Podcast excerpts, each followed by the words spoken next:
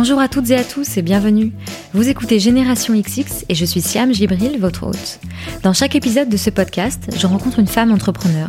On parle de son parcours, de sa personnalité et j'espère que cela vous donnera envie d'en savoir plus sur ce qu'elle a fait, mais aussi vous inspirera à mener à bien vos projets et à croire en vos idées. Avant de vous faire écouter l'épisode d'aujourd'hui, je voulais vous dire que l'offre de l'Occitane en Provence se termine le 7 octobre. Je vous en ai déjà parlé, l'Occitane vient de lancer une nouvelle huile en sérum qui s'appelle Immortel Reset et pour l'occasion, elle a décidé de mettre en avant des femmes au quotidien hyperactif que j'ai eu le plaisir de recevoir dans ce podcast. Il s'agit de Juliette Mallet, Carole Tolila et Pauline Legnaud. La marque a également choisi d'offrir aux auditrices de Génération XX la possibilité de tester ce nouveau produit. Donc si cela vous intéresse, vous avez jusqu'au 7 octobre pour rentrer le code Génération XX en majuscule et tout attaché lors d'une commande en ligne sur l'occitane.fr ou de le donner lors d'un simple passage dans l'une des boutiques L'Occitane participantes. Vous recevrez alors une miniature 5 ml d'Immortel Reset qui vous permettra de la tester pendant 7 nuits. Toutes les informations et la liste des boutiques participantes sont sur fr.l'occitane.com slash générationxx et en barre d'infos de cet épisode. Profitez-en Aujourd'hui, j'ai le plaisir de partager avec vous ma conversation avec Claude Thérosier, la fondatrice de Magic Makers. Vous découvrirez le concept dans l'épisode, mais pour vous donner déjà quelques infos, Magic Makers, ce sont des ateliers pour enseigner le code, c'est-à-dire le langage informatique, aux enfants et ados de 6 à 15 ans. Alors, l'idée n'est pas d'en faire des informaticiens, mais en fait, grâce à cet apprentissage, les enfants acquièrent des compétences qu'ils pourront utiliser dans d'autres domaines et surtout comprennent ce qu'il y a derrière la technologie, comment on crée un jeu vidéo, un robot, etc. Claude a développé toute une pédagogie dont elle nous parle dans cet épisode. On a donc évidemment parlé d'éducation, mais aussi des biais de genre, de développement personnel, de dépasser ses peurs et de faire ce qu'on n'a pas l'habitude de faire. Je suis certaine que le cheminement personnel de Claude va résonner chez certaines et certains d'entre vous. Je vous souhaite donc une très bonne écoute et je vous retrouve sur les réseaux sociaux de Génération XX pour connaître vos réactions suite à l'épisode. Bonjour Claude. Bonjour Siam. Merci beaucoup d'être euh, mon invité. Comme je te le disais, je suis très heureuse que tu sois dans le podcast, donc merci. Bah, merci de m'avoir invité. On est fin août, il pleut. Euh, je voulais te demander qu'est-ce que tu as fait cet été, comment tu as préparé la rentrée, est-ce que c'est une période que tu aimes bien ou au contraire c'est ça te stresse? Comment tu abordes le mois de septembre? Écoute, je l'aborde beaucoup beaucoup plus sereinement qu'avant. Euh, j'ai passé d'excellentes vacances. Je suis partie trois semaines euh, en Guadeloupe. Moi je suis de Guadeloupe. Mhm. Ça faisait longtemps que j'étais pas allée passer les vacances là-bas et euh, j'ai passé euh, trois belles semaines dans un endroit qui est beau, à faire les choses à mon rythme, ce qui veut pas dire que j'ai rien fait, ce qui veut dire que j'ai eu la sensation de ne rien faire. Et donc euh, je reviens avec euh, beaucoup d'énergie. Après euh, la rentrée pour nous chez Magic Maker est traditionnellement très occupée parce mhm. qu'on a la fin des stages été, on a des stages fin août et on a on prépare la rentrée. Mhm. Hein, on a toutes les inscriptions pour les enfants qui s'inscrivent en atelier hebdomadaire et c'est très important pour nous parce que mhm. ils s'inscrivent à l'année donc c'est la moitié du chiffre d'affaires qu'on fait à peu près à cette, cette période-là.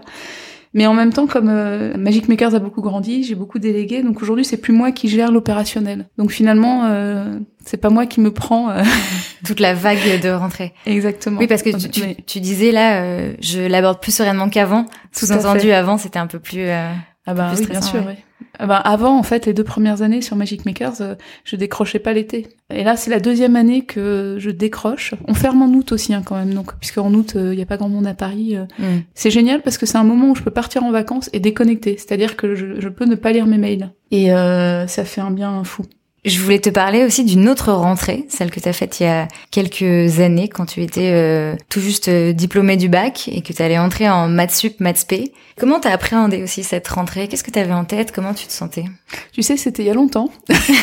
et, surtout, j'y ai pas repensé depuis longtemps. Ouais. Euh, donc je suis incapable de te dire ce que je pensais vraiment à l'époque, je peux dire ce que j'en pense maintenant. Ouais. Dans mon souvenir en fait, mais c'est global, c'est pas forcément la rentrée. Pour moi, bizarrement, arriver en prépa à Paris, c'était plutôt une forme de libération. Ça peut paraître bête. Et donc euh, j'habitais en Guadeloupe. Et en Guadeloupe, euh, pour faire des choses, faut une voiture. Et moi, j'avais pas mon permis, hein, parce que mhm. j'ai passé mon bac. Euh. puis en plus, j'aime pas conduire. Et donc quand je suis arrivée à Paris, j'étais indépendante et je pouvais faire ce que je voulais avec le métro. Et donc pour moi, même si la prépa, ça a été une période de travail intense, de stress, de plein de choses par ailleurs, ça a aussi signifié l'indépendance et l'autonomie. Et, et ça, c'est pour moi un très bon souvenir. Je pense aussi que l'autre truc que j'ai qui m'a préoccupé à l'époque, j'ai mis plusieurs années à m'habituer, c'est le froid. parce que j'avais l'habitude de vivre par 24 degrés et que j'avais pas l'habitude d'être à l'aise quand il, enfin, à une température moyenne de 18 degrés. Donc, euh, je savais pas comment me couvrir pour l'hiver. Oh J'ai mis plusieurs années à comprendre qu'en fait, pour pas avoir froid, il suffisait de bien s'habiller. voilà. J'ai lu que tu voulais devenir romancière quand tu étais plus jeune. Et donc, comment t'es passée de vouloir devenir romancière à ingénieur? Qu'est-ce qui t'a attiré en fait dans le métier d'ingénieur? Euh, alors je vais être très honnête, j'étais ingénieur parce que c'était facile pour moi. Bizarrement, j'étais très bonne à l'école, j'étais très bonne en maths en physique, mhm. c'était là où j'étais meilleure. C'était ce qui est le plus prestigieux. Donc à l'époque, je me suis pas trop posé de questions. Mhm. Ça, ça, peut sembler bizarre hein, de dire que faire maths maths c'était la solution de facilité, mais dans mon cas, ça l'était.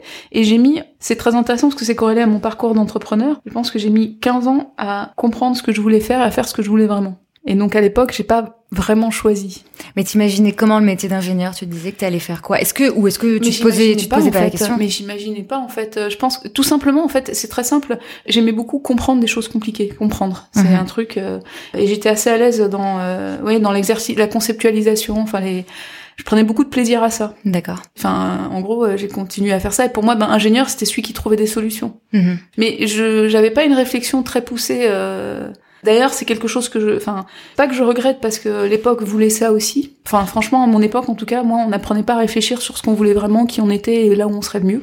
Je sais pas si ça a beaucoup changé parce euh, que j'entends souvent, tu sais, ce discours de euh, j'étais bonne élève et donc j'ai fait euh, tel parcours ou quoi. Écoute, je... pense sincèrement que c'est en train de bouger. Déjà, mhm. moi, je connais plein de gens qui montent des boîtes ou qui font du conseil en orientation pour les jeunes parce que il y a mhm. une prise de conscience qu'aujourd'hui on oriente mal et que finalement que les jeunes ne savent pas ce que c'est. Et il y a plus globalement une, une, énorme prise de conscience dans certaines franges de la population, mais qui pour moi est avant-gardiste et qui du coup va, va, va devrait se répandre. Prise de conscience que l'éducation actuelle ne nous prépare pas au monde dans lequel on vit et que donc mm. il faut éduquer différemment. Ça c'est quelque chose d'ailleurs aussi qui sous-tend la motivation et l'idée derrière Magic Makers, c'est que euh, quand j'étais en entreprise, euh, en, moi j'ai travaillé pendant 15 ans avant de monter Magic Makers. Hein, mm. euh, donc euh, j'ai fait euh, du conseil, je travaille tout le temps dans la télécom, puis je travaille pour des petites et des grosses boîtes. Mon mm-hmm. dernier poste, j'étais chez SFR, donc je fais pas mal de formations dans ma carrière. Et j'ai vu en 15 ans évoluer le truc. On est passé de formation, on devait apprendre des choses, à des formations qui étaient vraiment du développement personnel, où on apprenait du savoir-être, à résoudre des problèmes, etc.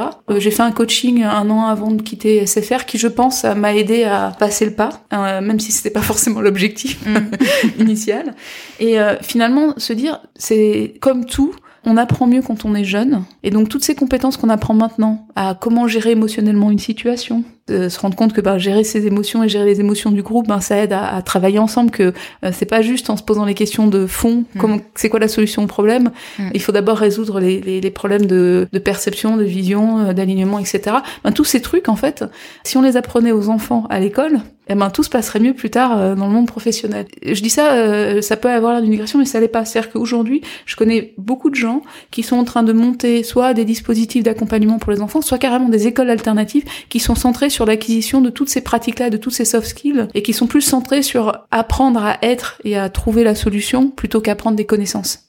Et je sais que tu es maman. Est-ce que toi, justement, dans ton éducation avec tes enfants, tu essaies de leur transmettre ce genre de choses? Est-ce que à la maison, toi aussi, tu leur apprends à apprendre, à être curieux, à tout ce que tu dis, à, avoir des soft skills? Comment je, ris parce que alors c'est toujours très compliqué. C'est beaucoup plus compliqué quand on est mère. enfin, tu sais, c'est toujours plus compliqué d'appliquer les bonnes idées à soi-même qu'aux autres. Hein, pour être très honnête. Donc mes enfants sont au final dans des dans des systèmes assez classiques, mhm. mais ils ont été, euh, ils ont suivi tout ce que j'ai fait avec Magic Maker. Ils ont été les premiers cobayes. Donc ils ont appris aussi par là. Je, je ris je riais tout à l'heure parce que euh, mes enfants, euh, c'est devenu une blague récurrente à la maison euh, que euh, quand ils me posent une question, je leur, de, je leur demande de chercher la réponse tout seul. donc ils, ils, ils, voilà voilà donc ils sont un peu en mode franchement notre mère mais en réalité en réalité ça marche mm. et, et, en fait ils le savent que ça marche et, et aujourd'hui ils se débrouillent tout seul sur plein de choses. Donc ça les énerve toujours autant quand je leur dis. Peut-être que je le dis pas de la bonne manière, mais en réalité, je pense que je leur, je leur transmets, je leur transmets ça du mieux que je peux, euh, qui est mm. pas forcément parfait du tout. Il y a un autre sujet que je voulais aborder avec toi qui justement euh, est en rapport avec euh, les études que, que tu as faites d'ingénieur. C'est que comme tu le sais, on parle souvent de l'importance d'avoir des exemples de femmes qui font euh, des carrières dans des milieux scientifiques, dans l'informatique. Et je voulais savoir si toi, ça avait été une question que tu t'étais posée ou vraiment pas. Est-ce que ça a été un sujet? C'est très drôle parce que non en fait. Pour moi ça n'a pas été un sujet. En fait comme je te dis moi j'étais bonne en classe, j'étais bonne en maths, en physique, j'aimais ça. Euh, je me suis jamais dit que c'était pas un truc pour les filles. Mm. En plus, euh, alors moi, euh, pour le coup, j'ai fait euh, mes études, j'ai passé mon bac en 92, j'ai fait mon école d'ingénieur en 4, je suis promo 97. Et euh, à l'époque, dans ma promo, je me souviens à Télécom Paris Tech, on était euh, 25% de filles, ce qui était exceptionnel même pour Télécom. Ouais. Euh, c'est plutôt 15%. Et j'ai entendu, je, je, je, sais qu'aujourd'hui, ça ne fait que chuter. Qu'aujourd'hui, on est plutôt à moins de 10% de filles dans les dans les filières scientifiques. Alors, les grandes écoles sont probablement encore un peu épargnées du fait du prestige, mais alors euh, dès que tu sors des grandes écoles, je crois que c'est vraiment, euh, c'est assez catastrophique. D'accord. Et effectivement, c'est une, une prise de conscience récente pour moi pour moi, c'est évident. Alors, de toute façon, et puis c'est scientifiquement prouvé hein, qu'il n'y a pas de différence. En tout cas, il n'y a pas de raison que les femmes soient moins compétentes que les hommes dans les sujets scientifiques, Évidemment. dans tout ce qui est raisonnement, etc. Ouais, enfin, c'est juste sûr. une évidence. Mm. Euh, ça sous-tend aussi en partie ce que je fais chez Magic Makers. Alors moi, je le fais pas pour les filles, mais moi, je le fais pour tous. Moi, ma vision, en fait, de ce qui est... Alors, j'ai pas à réexpliquer ce qu'était Magic Makers. On apprend aux enfants à coder pour créer. Donc ça, c'est extrêmement important pour moi. L'idée derrière Magic Maker, c'est de se dire que la technologie aujourd'hui, l'informatique, le numérique, euh, c'est extraordinairement structurant dans notre société. C'est en train de changer notre façon de travailler, notre façon de d'interagir les uns avec les autres, de penser même parce que on raisonne pas de la même manière quand on fait faire certaines certains calculs par l'ordinateur. Enfin, je, je- un exemple que je donne souvent aujourd'hui, c'est que je, je ne calcule plus plus l'itinéraire. C'est-à-dire que avant, quand je voulais aller à un endroit, euh, je prenais mon, mon truc, je regardais euh, par quelle rue j'allais passer, je calculais le meilleur itinéraire. Ouais. Aujourd'hui, j'ai Google Maps et je ne le fais plus. Je fais autre chose avec mon temps de cerveau. Mm.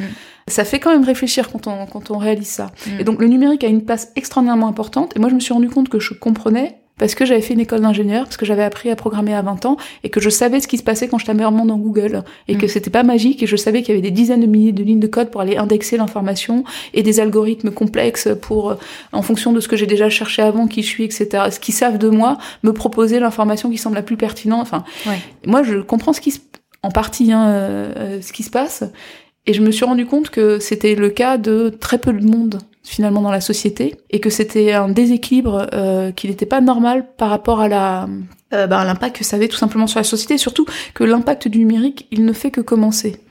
Le numérique, en fait, c'est une force extraordinaire. Ça permet de faire des choses géniales. Ça permet d'accéder à l'information. Aujourd'hui, monter sa boîte, c'est beaucoup plus simple parce que quand on se pose une question, on tape sur Google, on trouve la réponse. Il y a des services en ligne qui coûtent pas très cher. Ça devient très très simple de, créer, de mener à bien des, projets. Donc ça peut per- permettre de faire des choses extraordinaires. Mais si on comprend ce qui se passe, et par contre, euh, euh, si on comprend pas, c'est aussi surtout que on laisse le pouvoir à d'autres qui bénéficient, qui contrôlent l'information, qui en tirent des revenus. C'est vraiment des, fonds, des questions de fond de, de citoyenneté. Et donc, Magic Makers, c'était l'idée de se dire, en fait, tout le monde doit comprendre le numérique et il n'y a aucune raison que tout le monde ne comprenne pas. Euh, en fait, coder, c'est pas compliqué, c'est un exercice de logique. On fait tous des choses. Parler, écrire, compter, c'est très compliqué en fait. Hein. Et on le fait tous parce qu'on a appris pendant des années à l'école. Donc il y avait vraiment cette idée de se dire, en fait, ben l'informatique, il faut vraiment le rendre accessible à tous. Et en travaillant sur la pédagogie, il n'y a aucune raison qu'on n'y arrive pas. Et si on le rend simple, concret, ludique, si on donne du sens, n'importe quel enfant peut y arriver. Voilà, c'était ça l'idée de Magic Makers. Bon, c'est devenu donc des ateliers de code pour les enfants. Aujourd'hui, on fait des ateliers pour les enfants de 6 à, à 15 ans. Et quand je dis des ateliers de code, c'est un peu réducteur. En fait, ils apprennent à créer Mhm. des jeux vidéo, des applications web, des robots qui vont construire, qui vont programmer. Et l'idée, c'est pas euh, d'apprendre le, le Java pour devenir développeur, c'est d'apprendre à créer des solutions, à mettre en place quelque chose qui a du sens pour soi. C'est le code est un moyen d'expression en fait, un moyen de création. Et donc ce qu'on apprend chez Magic Maker, c'est plutôt à apprendre à mener à bien des projets, à se tromper pour trouver la solution, à travailler avec son voisin, à résoudre les problèmes ensemble. Donc c'est des soft skills en fait. Mhm. Et donc tu le disais, donc évidemment vous, vous avez conçu, enfin tu as conçu Magic Makers pour tous. Mais là où je voulais en venir avec la question du Ouais. genre, c'est que, et je pense qu'on l'a compris dans ton discours, c'est qu'en fait, il y a un tel enjeu du numérique demain, et comme tu disais, de qui contrôle l'information, de qui construit les applications, de, enfin, de quel job laisser- vont ouais. être demain, que ça peut pas être que les garçons qui Mais sont évident, ouais. Et donc c'est là qu'en fait, enfin, l'enjeu est là en fait de Bah, la. pour de moi, l'enjeu au départ, avant les femmes, c'était tout le monde en fait. Oui, bien sûr. Parce qu'il y a plein d'hommes qui savent pas non plus. Mais évidemment. effectivement, je me suis rendu compte qu'il fallait ajouter une attention supplémentaire aux femmes, parce que quand tu le présentes pour tous, t'as quand même d'abord les garçons. Mm. Il y a en fait des stéréotypes extraordinairement ancrés qui sont euh, l'ingénierie c'est pour les garçons. Mais même moi, je me suis rendu compte que j'avais offert des Legos à mon fils euh, et des poupées à ma fille. Mm. C'est ancré en nous. Et alors que toi, c'est des stéréotypes que t'avais pas quand toi t'as étudié, puisque comme tu me disais, bah moi j'aimais les maths, Non, non, mais ça me j'ai fait une école d'ingé, tu t'es pas du tout posé de questions. Exactement. Après, quand j'ai monté Magic Maker, j'ai inscrit mes deux enfants et les deux enfants Oui. ont fait. mais, mais ce que je voulais dire par là, c'est que comme tous les stéréotypes, comme ils sont inconscients, on peut penser qu'on les a pas et on les a quand même. Je sais pas mhm. si tu connais cette anecdote. Je crois que c'est l'orchestre philharmonique de New York. Enfin, mhm. c'est un très grand orchestre qui recrutait plus d'hommes que de femmes et qui, qui ils voulaient recruter les femmes, mais ils y arrivaient pas. Mhm. Et en fait, ils sont mis à faire des auditions à l'aveugle. Ils ont recruté plus de femmes. Effectivement. Mais plus de femmes que d'hommes, c'est-à-dire que les femmes étaient meilleures. Ouais, et donc, c'est vraiment pour moi l'exemple, l'archétype de on pense qu'on n'a pas de billets et on en a, en fait. Je, je, le dis comme ça parce que du coup, c'est quelque chose qui, qui me dépasse, en fait. Enfin, qui nous, enfin, et mm. c'est un travail de très longue haleine, en fait, de faire évoluer les billets euh, de la société. Mm. Mais comme c'est quelque chose ouais. qui se joue très tôt, c'est pour ça que toi aussi, tu, tu peux avoir une énorme influence euh, bah, là-dessus. Mais tous les jours, je me demande en fait euh, comment faire plus que ce que je fais. Clairement, je fais très attention à ça. Sur nos visuels, on met toujours des filles, mm. on met en avant les filles, etc mais c'est ça ne suffit pas. Ça mm. suffit pas. Mais c'est vrai qu'en plus, comme toi, du coup, tu t'es pas posé toutes ces questions. C'est difficile d'imaginer peut-être une fille qui serait bonne, tu vois, en maths, euh, en sciences, etc., mais qui s'empêcherait de faire euh, des études d'ingénieur. Vu que toi, tu l'as pas ressenti, tu vois, c'est c'est C'est vrai que pour, pour moi, la, la clé, c'est de les prendre jeunes quand ils sont encore au primaire, mm. en fait. Au collège, c'est plus dur de changer les représentations. Hmm. En fait, mon idée, c'est de dire, euh, si vous inscrivez votre fille au primaire, elle va voir que c'est fun, et plus tard, qu'elle le fasse ou pas, vous aurez ouvert une, une possibilité. Exactement. Dans, dans sa, une porte dans sa tête, une possibilité dans son futur, et elle choisira ou pas de l'activer. Hmm. Mais si vous l'ouvrez pas quand elle est enfant, c'est plus dur à ouvrir plus tard. Hmm. Parce qu'alors après, quand vous arrivez au collège à l'adolescence, là, vous avez euh, l'avis des autres, des pères qui commencent à compter. Et là, si dans votre entourage euh, tous les gars, enfin les filles vont pas coder, euh, ben c'est, ça demande encore plus de volonté de s'affirmer euh, contre mm. ce que ce que pensent les autres. Mm.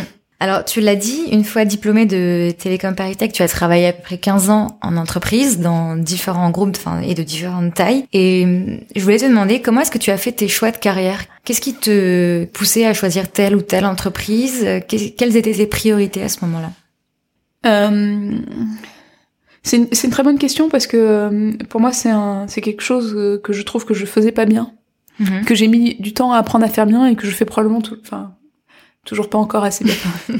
non mais ce que je veux dire par là, c'est que euh, quand je suis sortie d'école, je savais pas comment choisir une entre l'entreprise pour laquelle j'allais travailler. Concrètement, mais vraiment, je le dis en toute franchise, je savais pas et ça a été un cauchemar pour moi. Mmh. Typiquement, si tu veux, quand t'es, enfin moi j'étais une bonne élève, je savais ce qu'il fallait faire pour avoir des bonnes notes. Enfin, je savais, enfin c'est pas que je savais, c'est que je le faisais inconsciemment. voilà, donc euh, et donc euh, finalement, c'était les autres qui me disaient si ce que je faisais c'était bien. Une fois que j'ai eu mon diplôme en poche, en fait, ça a été extrêmement déstabilisant pour moi parce que c'était à moi de décider quoi faire maintenant? Quoi faire maintenant mm. Et il y avait personne pour me dire ça c'est mieux, ça c'est pas. Enfin, euh, là, si tu fais ça, t'auras une bonne note. je, je, caricature.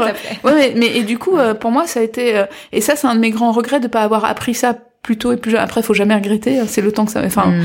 c'est le temps que ça que ça m'a pris je pense que le, le système peut-être était enfin en tout cas voilà et donc comment j'ai choisi? Ben j'ai choisi pendant longtemps, le critère du prestige et du salaire était important. Et l'intérêt du job aussi, bien sûr, mais j'ai mis du temps à évoluer, euh, à évoluer par rapport à ça. Aujourd'hui, ma réponse à ça, c'est mon choix, il est par rapport à ce qui a du sens pour moi. Et ce où je vais avoir du plaisir et où je vais être bonne.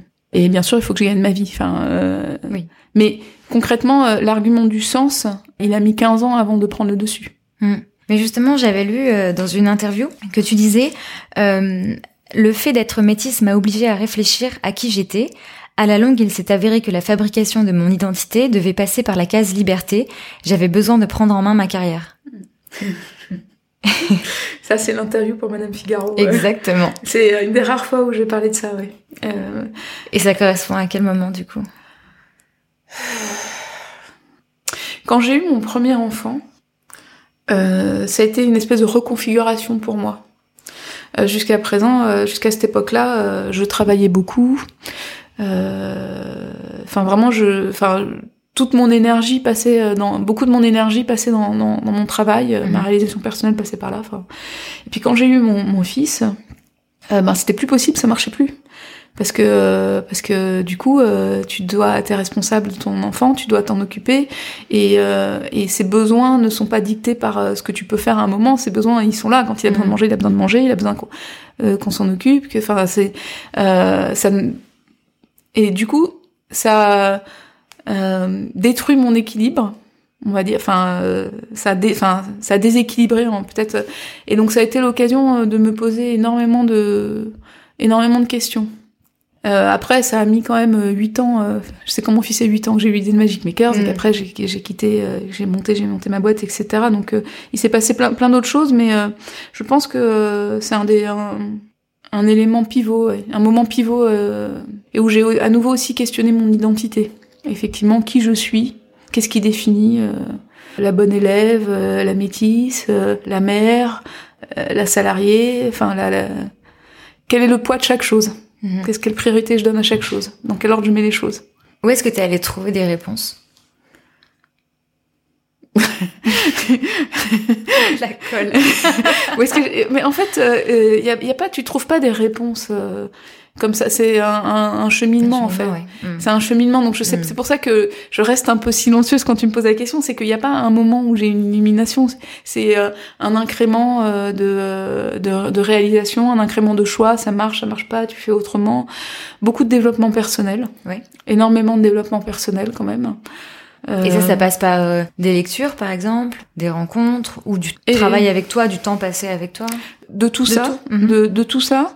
Ça passe aussi, euh, quand je parle de développement personnel, là, je parle de coaching, je parle mhm. de travail sur soi, mhm. que ce soit en thérapie ou que ce soit ouais, de, de coaching en général.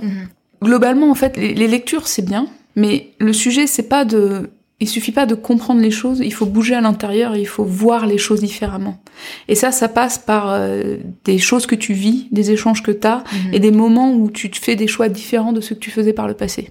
Et le fait de prendre conscience que tu as d'autres choix et d'essayer en faisant autrement que ce que tu faisais avant. Toi, quand tu as fait le choix de monter Magic Makers, donc pour resituer un peu, donc comme tu le disais, ton dernier emploi c'était chez SFR. Euh, si je me suis bien renseignée, il y a eu un plan euh, de départ. Donc du coup, tu as pu avoir les allocations de Pôle Emploi, ce qui permet d'avoir un peu le temps justement pour cette réflexion. Pour toi, monter une boîte, c'est justement un gros pas par rapport à ce parcours, comme tu dis, de bon élève. Qui, un pas énorme. Ouais. Pour moi, c'est un pas énorme. Et c'est vraiment pour le coup, alors là, un moment pivot dans ma vie. Mm. Il y a vraiment un moment, le moment où j'ai décidé que j'allais me lancer, que je quitterais SFR. C'est important parce que, en gros, je, cherchais du sens. Clairement, mon boulot était intéressant, il était bien payé, euh, il était motivant, mais quand je regardais la finalité globale, c'était pas. Et puis, je me sentais pas non plus très épanouie dans un contexte. Mais ça, je le formule beaucoup plus clairement aujourd'hui, mais dans un contexte de grande entreprise où j'avais l'impression qu'il fallait que je joue un rôle en permanence.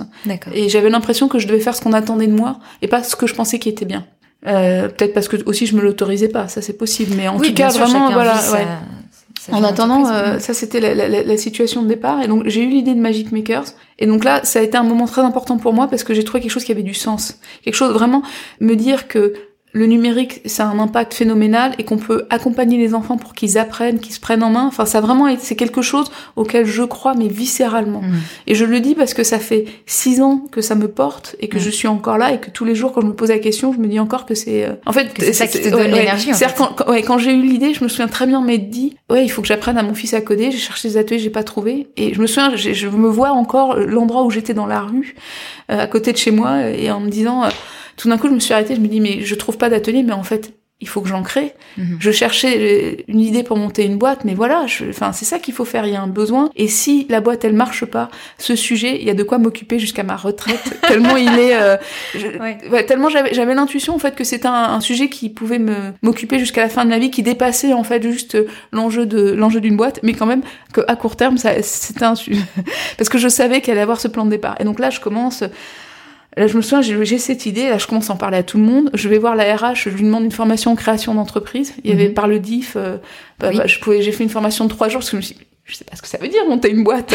Enfin, concrètement, c'était ça, quoi. Est-ce que mhm. euh, donc je fais cette formation, euh, donc j'ai l'idée, je me souviens, ça devait être juin, juillet là, donc octobre, je fais la formation, machin, plan de départ arrive, tout ça, et là, euh, sur le coup, on me propose une promotion, je réfléchis, enfin quand même quoi, voilà, enfin je pousse à fond la carte de la promotion en interne et tout, et puis je me souviens vraiment un moment clivant où on me propose une promotion, puis la nana qui me l'avait proposé, elle, s'en va, elle quitte SFR, et c'est quelqu'un d'autre qui reprend et qui me dit écoute, attends, euh, il faut que je revoie l'organisation, c'est pas sûr, quoi. Mhm. Et je venais de recevoir mon courrier qui me disait que j'étais éligible au plan de départ. Et là, je me souviens vraiment. Tout, Et là, je me suis dit bon bah, il faut que j'ai le choix, donc je vais déposer mon, mon projet de création d'entreprise. Et là, le simple fait de réfléchir sur comment je vais faire, de travailler sur le, projet parce que pour euh, dans un plan de départ, euh, on ne laisse pas partir comme ça. Il faut que tu prouves que tu vas avoir un job. Il y a des commissions euh, pour valider ta candidature, machin, ton éligibilité, tout ça. Bref, donc je, joue au jeu à fond. Et puis là. Là, je me rends compte en faisant ça que j'ai dix fois plus envie de faire ça que de rester et de me battre pour ma promotion, pour les lauriers de tel projet, tel... Enfin, et là, il y a eu vraiment ce moment où j'ai pris la décision de dire, ben en fait, quoi qu'il arrive, je monterai ce projet et je quitterai SFR, même si j'ai pas le plan de départ. Parce que si euh, je prenais pas ces décisions-là, en fait, je restais parce que j'aurais pas eu le plan. Enfin, il y, avait trop de monde. Euh, enfin, mm. euh, si je disais pas que je voulais partir, je partais pas. Et donc il fallait que, mais ça voulait dire couper les ponts. Ça voulait dire parce que si je disais que je partais, par contre, en tout cas, le risque était que je j'ai pas ma promotion, je me retrouve dans une, enfin que si j'arrivais pas à partir, je sois placardisé quoi. En tout cas, c'était comme ça que je le voyais. Mm. Et ça, c'est un moment hyper important où euh, j'ai décidé que je le faisais. Et je suis allée voir, je me souviens, la nouvelle chef en disant, bah écoute, euh, en fait, je, je vais partir. Et d'ailleurs j'ai vendu mon projet. Elle a trouvé que c'était génial. Plus tard elle a inscrit ses enfants. Génial. Chez Magic un an plus tard ou enfin deux ans plus tard elle a inscrit ses enfants etc donc euh, c'est euh, mais je me souviens que pour moi c'était vraiment le truc aller voir ma chef pour lui dire euh, je veux partir. Enfin c'était vraiment j'avais l'impression de mettre ma, ma tête sous la guillotine c'était vraiment un truc fort mais t'avais fait justement ce travail sur toi aussi de savoir ce que tu voulais de... et, et, et du coup ce que ça a changé dans ma vie c'est vraiment ce moment où je me suis autorisée à prendre le risque de me tromper et à, suivre mon intuition et mon désir et ce que je pensais qui était juste et mm. pas à faire ce que je pensais qu'on attendait de moi, à savoir euh, rester gagner des sous dans une grande entreprise. Euh, enfin, c'était plus ta priorité. En fait. Ouais, non, puis, mais c'est vraiment et ça, ça a été un basculement de posture. Tu vois, c'est ce que je disais tout à l'heure en fait. Mm. Le, développement personnel, le cheminement, il se fait par de la. Enfin, il y a, y a, une chose qui est de prendre conscience, autre chose c'est de faire un choix qui est différent. Là, j'ai mm. fait un choix qui était différent et ça a changé ma vie. Et ça a changé ma vie par tout ce qui est arrivé par euh, derrière, mais surtout ça a changé ma vie parce que j'ai commencé de plus en plus à agir comme ça. Et que c'est ça qui fait que, euh, qui m'a amené à tous les succès euh, que j'ai pu rencontrer dans la difficulté que c'est de monter une entreprise. Faire ce qu'on n'avait pas l'habitude de faire en fait, c'est ça? Ouais. Et de s'autoriser à tester une nouvelle façon de, de réagir dans un contexte. Et, et de, enfin pour moi, de faire face à ma peur en fait. Ouais. Ma peur de l'échec, ma peur de l'insécurité financière. Mmh et d'affronter la peur et de prendre le risque que ça marche pas. Et en fait, euh, ça a marché. Mais ça a marché parce que j'ai pris le risque. Hmm. Quand est-ce que tu t'es dit d'ailleurs que ça a marché? Euh, Alors, quand je dis ça a marché, c'est que là j'ai fêté les... ça fait cinq ans que j'ai quitté SFR et j'ai fêté les quatre ans de Magic Makers. Donc concrètement, je peux, je peux dire que ça a marché au hmm. sens où euh, je suis partie d'une idée sur le papier. Aujourd'hui, j'ai une boîte avec euh, 20 salariés, euh, plutôt une centaine si tu comptes les animateurs. Enfin, 20 internes et puis euh, une centaine d'animateurs. Hmm. On a 10 000 enfants qui sont passés dans nos ateliers concrètement, je pense qu'on peut dire que ça a marché. Après, la vérité, c'est que ça n'a jamais fini de marcher et que on n'est pas là où je veux être. Euh, enfin, tout, tout dépend si tu vois le, le, vide, le verre à moitié vide ou à moitié plein. Oui, justement, c'était pour voir si. mais mais pour revenir à l'époque, à, l'époque, en fait, le ça a marché. C'était l'objectif que je m'étais fixé en partant. C'était globalement, j'avais euh, de quoi vivre pendant deux ans, donc il fallait qu'au bout de deux ans, j'ai créé, un, je sois capable de me payer. Sinon, il fallait que je juste je, je retourne chercher un job normal. Hein, mmh, enfin, donc c'est le critère à l'époque, c'était ça. Hein, c'était est-ce que mmh. je vais pouvoir me payer? Mmh. Est-ce que je vais pouvoir créer mon job? Donc tu avais l'idée, c'était c'est hyper clair ce que tu voulais faire, donc tu l'as déjà expliqué, mais donc c'était créer une entreprise de pédagogie active pour apprendre l'informatique aux enfants de 6 à 15 ans. Et donc j'imagine que la première chose que tu as dû faire, c'était, tu, tu, me dis, hein, mais ça a été de trouver justement cette pédagogie, c'est comment t'allais apprendre, parce que toi tu savais coder, mais effectivement comment t'apprends à un enfant de, de 6 ans. Et du coup je voulais savoir euh, comment est-ce que t'as tâtonné pour trouver la bonne pédagogie, de quoi tu t'es inspiré? Ah, par ça, ça a été un truc hyper euh, structurant aussi dans le dans, dans, le développement à la fois de Magic Makers et dans mon développement personnel aussi. Parce que bah du coup c'est exactement là ce que tu dis, c'est-à-dire que quand je me suis dit je vais faire ça, d'ailleurs à l'époque c'était pas si c'est à 15 ans, c'était les enfants de 8, 10, enfin c'est, c'est, les, les, choses se sont clarifiées et structurées mm. aussi avec le temps. Hein. Euh, à l'époque, je savais pas. Le, mon fils avait 8 ans, je voyais bien que c'était un bon âge, donc euh, je fais 8, 10 ans, 8, 11 ans, c'était, je suis partie là-dessus. Aujourd'hui, on a élargi le spectre, en fait. Euh, mhm. Mais à l'époque, c'était ça. Et effectivement, c'était exactement cette question. Surtout que moi, j'avais une vision assez euh, intuitive, mais assez forte, qui était, je voulais pas faire de l'initiation. C'est pas que je voulais pas faire juste de l'initiation, c'est que, en fait, euh, j'avais été convaincue qu'il fallait faire une méthode pédagogique pour accompagner les enfants dans la durée. Je voulais pas que ce soit du one shot. Mhm. Et donc, en fait, ben, j'ai cherché, j'ai regardé, je suis tombée sur, à l'époque, Scratch qui est un, outil qui est développé par une équipe du MIT, du Media Lab, qui est le laboratoire d'innovation du MIT. Mhm. Qui est une université américaine Oui, pardon, le Massachusetts Institute of Technology. c'est une des universités technologiques les plus prestigieuses au monde, hein, en fait, mhm. le MIT. Scratch, en fait, ce qui est super, c'est que c'est fait par des chercheurs en sciences de l'apprentissage et pas des, informaticiens. Eux, leur objectif, justement, euh, c'est pas d'apprendre à enfin, c'est d'apprendre à apprendre. C'est basé, tout ça est basé sur la pensée de Seymour Papert. Euh, je connais pas du tout. Oui, c'est normal, mais Seymour Papert, en fait, c'est un prof de maths au départ. D'accord. Et lui, il s'est intéressé à l'enseignement des maths. Il a perçu très tôt l'intérêt de l'informatique pour apprendre par la manipulation, par l'expérimentation. Ok. En fait, l'idée de Seymour Papert, c'était de dire l'anglais, on l'apprend, euh, enfin une langue étrangère, on l'apprend facilement quand on va dans un pays. Quand t'es enfant, tu vas dans un pays étranger, tu l'apprends spontanément. Oui. Il disait, moi, je voudrais créer Mathland, le pays des maths, où les enfants apprendraient spontanément et naturellement les maths. D'accord. Du coup, c'était son idée, c'était c'est d'où le, fait d'être sur la créativité. Tu vas créer quelque chose et tu vas chercher la solution à ton problème en cherchant concrètement la solution. Mhm. Et ce faisant, tu vas comprendre les concepts qui sont derrière. Je vais te prendre un exemple simple. Avec les, c'est pour ça que j'utilise les jeux vidéo en fait. Les enfants adorent, ça les excite. Quand tu veux faire un jeu vidéo, ben un des premiers trucs que tu veux faire, c'est que tu veux maîtriser le déplacement de ton personnage sur l'écran. Et donc dans Scratch, tu as les coordonnées x, y. Et mhm. donc euh, en fait, au début, tu prends ton personnage avec ta souris, tu le mets là où tu veux, puis après tu veux euh, dire va à gauche, monte, etc. Puis après, quand tu veux vraiment contrôler finement où tu es, tu regardes, tu comprends que à un moment, son emplacement sur l'écran est défini par la valeur x et la valeur y. Où est-ce qu'il est en largeur, où est-ce qu'il est en hauteur, mhm. et que tu peux jouer sur ces valeurs-là. Et comme tu les vois écrites à l'écran, tu commences à, à utiliser ces valeurs-là et tu peux commencer à dire pour monter, ajoute 10 à x. Ok. Euh, à Y d'ailleurs plutôt. Enfin, tu vois. Euh, d'accord, d'accord. Et là, en fait, c'est un exemple concret où par la manipulation concrète qui a du sens euh, et qui est ludique, mm. l'enfant en fait, il va apprendre un outil mathématique qui est les repères cartésiens et, euh, et les coordonnées. D'accord. Toute cette pensée, tu vois, de l'apprentissage par la pratique. Et donc je suis tombée sur le Scratch, ça avait l'air génial, etc. Et il se trouve qu'il faisait un cours en ligne un MOOC euh, de six semaines pour ceux qui voulaient apprendre à enseigner euh, la programmation créative avec Scratch. Et donc, ah, euh, dingue. mais vraiment un timing parce qu'ils l'ont pas refait en plus depuis. Donc un timing. Donc tu ah vois, avril, avril c'est le moment. Euh, je me sens les vacances de Pâques. Je vais voir ma chef pour dire je vais partir. Ouais. et euh, je cherche tout ça. Je trouve ce truc. Et là, donc je m'inscris. Au, le MOOC commence en mai, tu vois. Mhm. Donc je m'inscris. Ah donc et j'étais encore chez SFR. Hein, je savais pas encore si je partais. Donc et donc je faisais le cours. je me mets sur Scratch. et là, c'était génial parce que un, j'ai découvert l'apprentissage par les pairs. Le truc fonctionnait beaucoup là-dessus en fait parce que justement c'était leur vision de la pédagogie. Et donc en fait, ce que j'ai appris, c'est au-delà d'apprendre le code avec Scratch aux enfants, c'était la vision pédagogique. Tu vois, typiquement, toutes les semaines, t'avais pas de notes, en fait. Ce que tu devais faire toutes les semaines, c'est que tu devais tenir un journal de bord mhm. et tu devais le soumettre et tu devais revoir le journal de bord de cinq autres personnes et leur faire un feedback. Et le journal de bord, tu, tu écrivais quoi? Là où t'en étais dans ouais, les exercices Qu'est-ce que t'avais fait Qu'est-ce que t'avais des difficultés Qu'est-ce que t'avais compris Qu'est-ce que t'arrivais pas? Et donc la première fois, mais t'as honte. Donc tu soumets ton truc et puis mm. tu, tu reçois cinq euh, carnets de bord ah, d'autres personnes.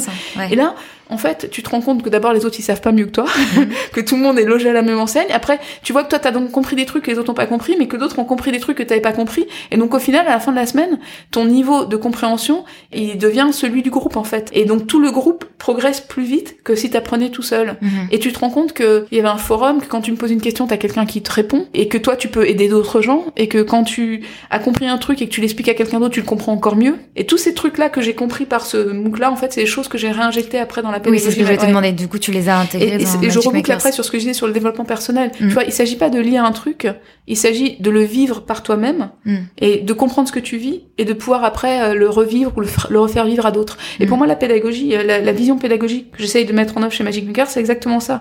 C'est tu crées un contexte où les enfants vont vivre des moments d'apprentissage. Et pour que tu crées ce contexte, il faut que tu le crées pour les animateurs, pour qu'ils comprennent ça, pour qu'après eux-mêmes créent le contexte pour les enfants vivent ce genre d'expérience. Mm-hmm. Alors pour moi, euh, on n'est jamais assez bien par rapport à ce que je voudrais, mais c'est vraiment ce qu'on ce qu'on tend à faire. Une fois que tu as développé cette euh, méthodologie, donc tu l'as dit, tu l'as testé avec tes enfants, avec euh, j'ai lu les amis de tes enfants. Ben en fait, concrètement, j'ai fait ce cours et à la rentrée, ben je suis allée voir la directrice de l'école de mes enfants parce que je me suis dit il faut que je teste. Hmm. Je lui ai demandé la salle informatique. J'ai monté un atelier avec des enfants que je connaissais, des enfants qu'elle connaissait qui d'ailleurs étaient en difficulté scolaire. Un atelier gratuit. Et tous les samedis, à partir du mois d'octobre, j'ai testé ma méthode pédagogique.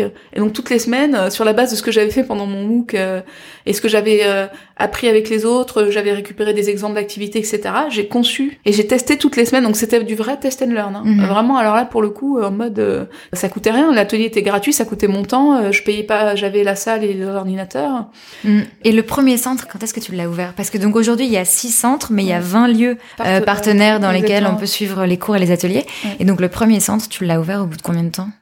Euh, eh ben écoute, donc j'ai eu l'idée, euh, j'ai quitté SFR en juillet, je finis le MOOC à ce moment-là. Mhm. En octobre, j'ai commencé mon atelier euh, test ouais. et j'ai ouvert mon centre le 30 juin l'année d'après. Donc euh, donc à peu près un an. Ouais. Après un an après ouais, j'ai testé la méthode de d'octobre à, juin. Mhm. J'ai fait des stages tests. J'ai dû faire février Pâques et puis j'ai lancé un atelier payant euh, après les vacances de février, je pense, parce que je voulais tester le fait que les parents étaient prêts à payer pour ça. Je rappelle qu'à l'époque, ça n'existait pas hein, les cours de code pour enfants. Donc et autant aujourd'hui c'est entré dans les programmes et on en parle beaucoup, autant à l'époque. Euh, moi, je me souviens quand je suis rentrée chez Paris Pionnière, la nana qui faisait le recrutement, elle me disait oui, je comprends bien votre idée elle est bien, mais je suis juste pas sûre qu'il y ait un marché. Et elle avait, enfin, elle avait raison. Enfin, la question était euh, était valide. Donc voilà. Donc j'avais fait un atelier Mais du payant coup, c'est pas plus mal parce que tu as testé pendant toutes ces années et maintenant que tout le monde commence à en parler, toi t'es prête. Enfin, Magic Maker, c'est là. Les. J'ai plus que testé, c'est-à-dire oui, que oui, c'est en place. Mais ouais, exactement. Hmm. Mais en fait, j'ai eu cette chance d'avoir l'intuition tôt et d'être euh, une des premières à le faire. Parce que moi, quand je l'ai lancé, j'étais convaincue que ça allait marcher. Hmm. Mais vraiment, mais convaincue. Après, la question, c'était comment? C'était pas est-ce que ça va marcher, c'est comment, comment on le fait? Parce que j'étais convaincue qu'il y avait un besoin et qu'il y avait moyen de le faire pour que ça plaît. Enfin, en gros, la raison pour laquelle ça marche Magic Makers, c'est juste que les enfants, ils s'éclatent. Hmm. C'est juste que ils viennent pas en cours. L'idée, c'est qu'ils viennent, quand tu, un enfant, il vient pour créer son jeu vidéo et que la première fois qu'il arrive à faire sauter un personnage et qu'il arrive à faire un vaisseau qui tire, machin, mais juste, il est un niveau de gratification hmm. euh, qui est peut atteindre dans d'autres activités. En fait. Ah oui, non, mais j'ai vu des vidéos sur Internet et même sur la page Facebook de Magic Makers des parents qui disent euh, mes enfants ils sont ravis, ils ont appris plein de choses. Il y a un vrai effet waouh. Et ce que tu disais, enfin, je crois que c'était dans une interview, c'est que effectivement ils apprennent certes à coder, mais comme tu dis de manière hyper ludique et non pas ils apprennent pas un, langage euh, spécifique, mais ils apprennent aussi à apprendre et à et à réfléchir. Et en fait, comme tu me disais au tout début, ils vont peut-être pas devenir ingénieurs, ils vont peut-être pas, mais en revanche ils vont apprendre des choses qui peuvent leur être utiles pour monter n'importe quel projet. Exactement. Et ça, j'imagine que c'est un truc aussi que tu utilises pour euh, pas convaincre, mais pour aussi euh, parler du, du, du, projet, parce qu'effectivement, tu peux avoir des parents qui te disent pourquoi faire ouais, pourquoi? D'ailleurs, aujourd'hui, il y a même un courant de gens qui disent que ça sert à rien d'apprendre à coder parce que demain, les intelligences artificielles coderont pour nous et qu'on n'aura plus besoin. Euh, ça c'est non mais c'est la théorie de Laurent Alexandre ça notamment. Enfin il y a, y a, des gens qui qui disent c'est même plus enfin c'est trop tard c'est plus la peine après d'accoder moi je suis pas d'accord. Mm. parce que justement mon objectif c'est pas de former des développeurs experts dans un langage. Mm. mon objectif c'est de comprendre. Mm. et demain tu as un projet il y a une partie technique à faire. Et si tu sais pas comment ça fonctionne un minimum tu sais pas ce que tu peux faire. Et aujourd'hui la façon dont tu implémentes ton service, elle est structurante sur euh, sur la, la, valeur que tu apportes à l'utilisateur. Enfin aujourd'hui, tout ce qu'on vit en termes de désintermédiation, Airbnb, Uber, etc. Enfin tous ces trucs-là, en fait, c'est des gens qui utilisent la technologie Internet pour donner forme à une nouvelle façon de rendre le service. Mm. qui est meilleure pour l'utilisateur et qui mm. c'est pour ça que ça marche. Uber a plein de défauts, mais n'empêche que la première fois que j'étais au bord de la route et que euh, j'ai euh, dit je veux un Uber et que ça m'a affiché euh, que j'avais un Uber dans deux minutes et que je le voyais arriver mm. sur l'écran, mais j'ai trouvé ça génial. Mm. Versus quand t'as besoin d'un taxi que tu c'était impossible d'en avoir un et que ça coûtait une blinde. Mm. La technique, si tu comprends la technique et si tu utilises intelligemment, tu peux changer la façon dont on vit et dont on travaille. C'est extraordinaire. C'est un pouvoir extraordinaire. Et ça, tu peux pas le faire si t'as pas compris. Enfin, moi, je reste convaincu que, encore une fois, le code, ça s'explique pas, ça se fait. Euh, si tu suis un cours théorique, tu, tu n'ancres pas. Enfin, tu comprends pas, tu ancres pas. Bah, déjà, euh, tu, si tu vois un livre, enfin, absolument pas. c'est comme si on te faisait un cours théorique sur la cuisine. Tu sais, tu sais cuisiner après. c'est clair. C'est un très bon exemple. Et, euh, encore une fois, euh, bon, euh, tu vois, tu peux cuisiner chez toi, tu peux aller au restaurant. Enfin mm. bon, tu t'es pas obligé. Tout le monde n'est pas un chef, hein, mais. Oui, non, mais complètement. Mais mais c'est sympa de pouvoir te faire manger le soir. toi, en tant que chef d'entreprise, à quel moment t'as senti qu'il y a eu un basculement entre toi qui fais tout et toi qui prend euh, plus euh, vraiment la tête de la boîte euh, en mode stratégique, qui est en représentation pour la boîte, qui parle avec les investisseurs, etc. Ça a été à, à quel moment qu'il y a eu ce, ce Alors je dirais que c'est très progressif, mais le mhm. premier moment, ben, c'est le moment où j'ai ouvert le premier centre, mhm. où là, moi, tout de suite, je me suis dit, mon objectif, c'était de d'impacter le plus grand nombre. Donc je me suis dit, je ne peux plus animer Si j'anime, je peux pas développer la boîte. Donc tout de suite, j'ai recruté. Et puis surtout, je voulais, si on voulait grandir, il fallait être capable euh, de vérifier que la méthode, ça pouvait être fonctionné quand c'était pas moi qui le faisais, que j'étais capable de transmettre et de former. Mmh, et donc dès que j'ai ouvert le premier centre, j'ai recruté enfin, les premiers animateurs. Et dès que j'avais l'argent, je les internalisais. Enfin, euh, l'équipe s'est constituée comme ça. Et en fait, ça a entamé un mouvement qui n'a jamais arrêté, qui a été que avec la croissance de la boîte, dès que je pouvais, j'arrêtais de faire un truc et je recrutais quelqu'un pour faire ça et qui le faisait mieux que moi et de façon euh, dédiée et plus efficace. Et donc, euh, je crois que tu as levé euh, deux fois des fonds. Oui. Une fois 600 000 euros et là, au début de l'été, 3 millions d'euros. C'est ça. Ça met la pression? Euh, non. Enfin. T'es surprise par ma question. ce que je veux dire, c'est. En, fait, ce qui, non, non, ce que je trouve marrant, c'est de se dire que... En fait, c'est rigolo parce que, tu vois, pour moi, j'avais la pression avant parce que je voulais lever des fonds. Oui. Euh, Une fois qu'on les a, ouais. Bon. Voilà, alors, non, mais bien, oui, ça met la pression, mais, euh, non, oui, alors, comment dire? En fait, dans mon cas, la levée de fonds est un choix, c'est une stratégie. J'ai passé des mois à, enfin, réfléchir. Hmm. Pourquoi Qu'est-ce qu'on allait faire avec l'argent, etc. Hmm. Donc maintenant qu'on a l'argent, bah, on fait. C'est bon, tu. Donc, donc bien sûr qu'il y a la pression si tu veux, mais je sais pourquoi. Enfin, je me retrouve pas dans une situation où j'ai des investisseurs qui me demandent des trucs à, à bracadabrant puisque je leur ai, enfin, ils ont mis de l'argent pour ce que j'avais dit que j'allais faire. Et, hmm. Enfin, donc. Euh, donc ton plan, il est hyper clair. Ouais, mon, le plan est clair. Après, euh, la réalité n'est jamais conforme au plan. Hein, donc, euh, et c'est le, le, quotidien de toute façon de l'entrepreneuriat et de tout le monde en réalité. Donc après, euh, ça se gère, mais euh, moi, au contraire, je vis plutôt la levée de fonds comme un soulagement parce que j'ai les moyens de me développer euh, et, d'exécuter la stratégie. En fait, pour t'expliquer ma, ma, question, parce que du coup, peut-être qu'elle était un peu surprenante, c'est vrai que quand je parle à levée de fonds avec certaines personnes, elles me disent qu'elles n'ont pas forcément envie de lever des fonds parce qu'elles n'ont pas envie d'avoir la pression de devoir rendre des comptes. Mais à nouveau, tout dépend du projet que tu as et toi tu as besoin de toute façon d'avoir des fonds pour te développer. C'est exactement ça. Effectivement, alors dans un autre monde, si j'avais une autre activité, j'aurais j'aurais mmh. choisi potentiellement de ne pas lever des fonds et mmh. de, de fonctionner en fonds propre avec des prêts. Oui. Dans le contexte de Magic Makers, j'en avais besoin pour, pour me développer. J'ai mûrement réfléchi et construit la stratégie. Donc c'est un choix. Donc je crois euh, que j'ai noté euh, l'objectif. Vous voulez ouvrir, euh, j'ai vu 200 centres d'ici 5 ans, c'est ça? C'est ça, oui. J'imagine que l'objectif, enfin, je crois qu'une fois je lisais aussi dans une interview que toi ton objectif c'est comme tu dis, de toucher tout le monde, d'aller à l'international. et... C'est toucher le plus grand nombre. La question, c'est comment et quand. Ouais. C'est quoi les, c'est quoi tes défis maintenant? Ah bah j'en ai plein. Parce que moi je suis, je suis comme toi, je suis tellement convaincue par euh, par ce que euh. tu fais, le modèle il marche, tu as entre guillemets qu'à répliquer mais donc du coup c'est quoi les défis c'est pas complètement si pas complètement à répliquer parce que quand je dis 200 centres en fait c'est pas forcément 200 centres en propre. D'accord. Parce que les centres en propre ça coûte cher euh, et puis finalement quand tu veux toucher les enfants il faut pouvoir être proche de là où ils sont et être moins cher Mm. Donc là, il y a vraiment une réflexion. Donc du coup, aujourd'hui, on cherche plus à trouver des lieux partenaires mm-hmm. euh, où on va faire peut-être moins de volume, mais suffisamment pour que ce soit euh, intéressant, de qualité et rentable, et où on va pouvoir du coup toucher plus de gens. Et donc du coup, euh, mes challenges, ils sont justement pour faire évoluer le modèle. On est moins sur des centres en propre et plus sur des, des lieux volants, euh, enfin des lieux partenaires. Et j'ai vu que les lieux partenaires, ça peut être des entreprises. J'ai vu qu'il y a la Fnac, par exemple. Enfin, ça peut être. Mais c'est quand même beaucoup des écoles. Des écoles, d'accord. Alors déjà des écoles privées parce que c'est plus facile de proposer des ateliers extrascolaires. Et là, je regarde comment rentrer, euh, comment faire des choses en partenariat avec les écoles publiques, mais c'est beaucoup plus compliqué. Mm. De fait, ce qui se passe, c'est qu'il y a beaucoup d'innovations qui se passent en dehors de, l'école et de se poser la question de comment tu la réintègres, comment t'en fais bénéficier, d'où des questions sur les partenariats publics-privés. Euh, moi, je pense que la chose dont on a besoin, au-delà de ces partenariats, c'est ce qui rendra le plus service à, à nos enfants, à la société et, et aux enseignants, c'est tout simplement de, de, de libérer la fonction d'enseignant, de la revaloriser, de donner aux enseignants euh, le salaire qu'ils méritent, la formation qu'ils méritent, et surtout la liberté, les accompagner. Tu peux pas dire que tu veux donner et former des jeunes qui sont capables de mener à bien des projets, qui sont critiques sur les informations qu'ils reçoivent, si tu laisses pas cette marge de manœuvre là euh, aux gens qui les accompagnent. Mmh. Et donc, si tu veux que les enfants, tu les positionnes non plus sur euh, j'acquiers des connaissances, mais j'acquiers des compétences, il faut que tu permettes aux enseignants d'acquérir eux-mêmes ces compétences et tous ces soft skills pour pouvoir après les transmettre. Hmm. Donc moi, le, pour moi, le sujet, c'est un sujet plus de transformation humaine hmm. et de libération euh, de l'institution. Et c'est, je pense, ce dont on a besoin. Mais c'est des sujets qui sont complexes, éminemment complexes. Complètement.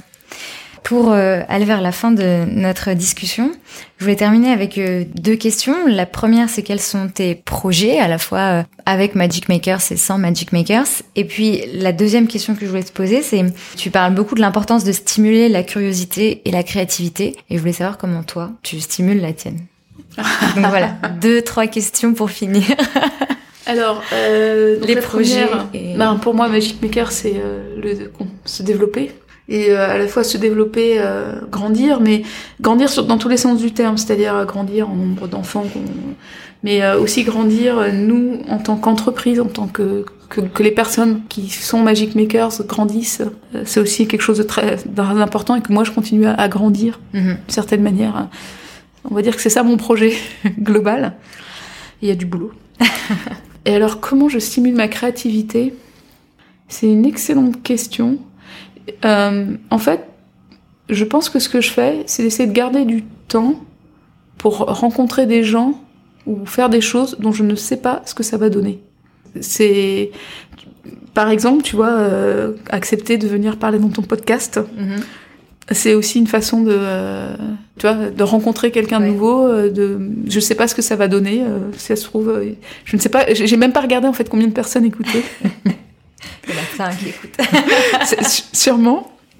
je me suis fiée sur le fait que ton approche avait l'air intéressante, que tu avais l'air d'être quelqu'un de bien et euh, garder du temps pour euh, rencontrer, écouter des gens, euh, échanger, sans savoir ce que ça donnera. j'ai lu, le, enfin, et je lis pas mal aussi. j'ai lu énormément de fiction, j'en lis toujours, mais en fait maintenant, depuis quelques années, je lis beaucoup plus de de d'essais. Mhm. Il y a des trucs extraordinaires. Je peux citer quelques, enfin un, des bouquins qui, des bouquins qui m'ont, qui ont vraiment eu un impact très fort sur moi. Il y en a un qui est très connu maintenant, Sapiens, mais moi je l'ai lu il y a 2-3 ans mhm. et euh, ça a été génial parce que c'était vraiment, euh, j'avais l'impression de découvrir une nouvelle idée à chaque page, une nouvelle façon de voir les choses et le monde. C'est, euh, c'est, extraordinaire des lectures comme ça.